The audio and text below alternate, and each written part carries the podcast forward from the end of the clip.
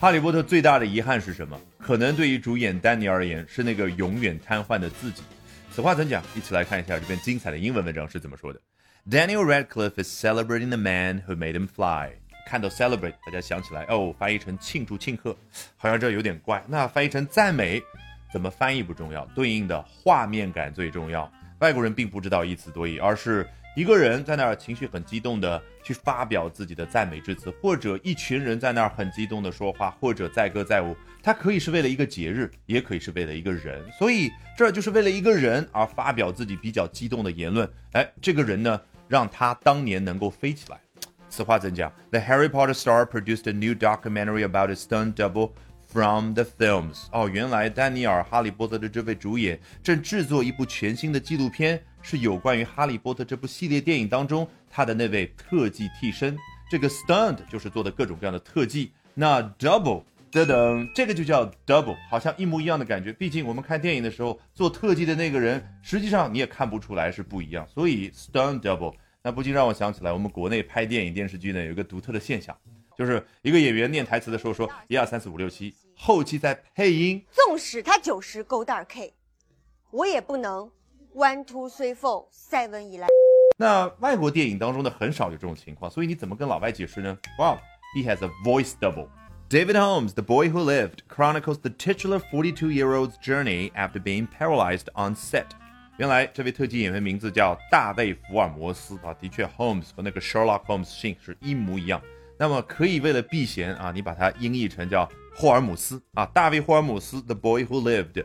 这部纪录片呢，很显然采用了他本来的名字，所以这儿说到了 Chronicles the titular 42-year-old's journey after being paralyzed on set 啊，记录了他在片场。瘫痪之后，现年四十二岁的这位特技演员，他接下来的人生之旅。你看，这个 titular 来自于 title，指的是一部电影、一本书它的那个名字。那如果我们现在刚刚读了一本书，关于董宇辉，哎，所以聊着董宇辉的时候，你说到这本书，你会说哦，the titular book，这就叫 titular 这个意思。所以我们刚刚聊的是这位特技演员，然后正好又说到了这一部纪录片儿，而当中包含了 David Holmes 他的本名。所以这儿说记录了 the titular forty-two-year-old。那稍微说一下 chronicles，看似很高大上的词，实际上英文当中越长的词往往学起来越简单，它只有一个意思，那就是从希腊语传到拉丁语，原本指的是 years，一年又一年。那按照年月日的方式，我详细的把某件事记录下来，哦，名词变动词叫 chronicle。Holmes was a child gymnastics prodigy who became a stuntman and worked his way into a dream gig. Doubling for Daniel Radcliffe in the Harry Potter franchise。福尔摩斯小的时候就是体操方面有天赋的一个人，也可以 prodigy 对应一个小天才的那个画面。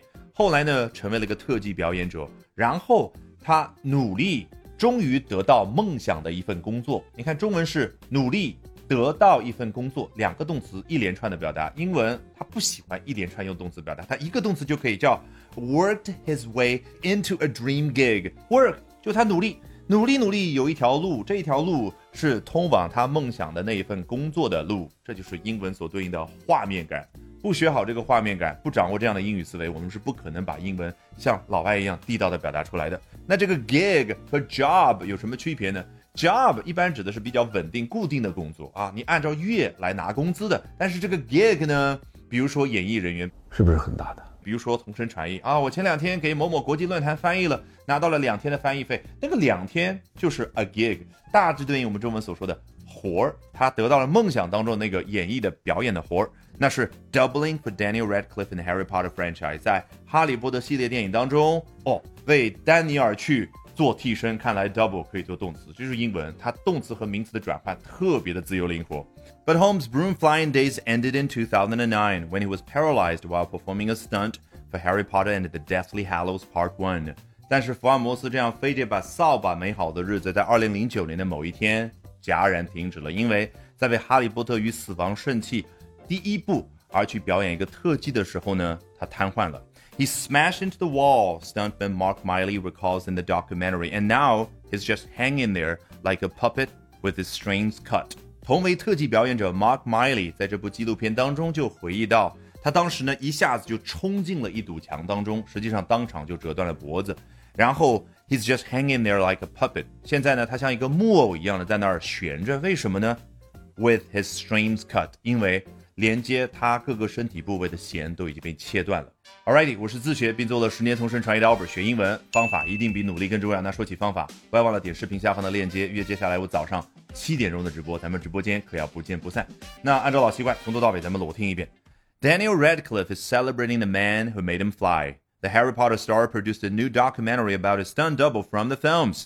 David Holmes, the boy who lived, chronicles the titular 42 year old's journey after being paralyzed on set.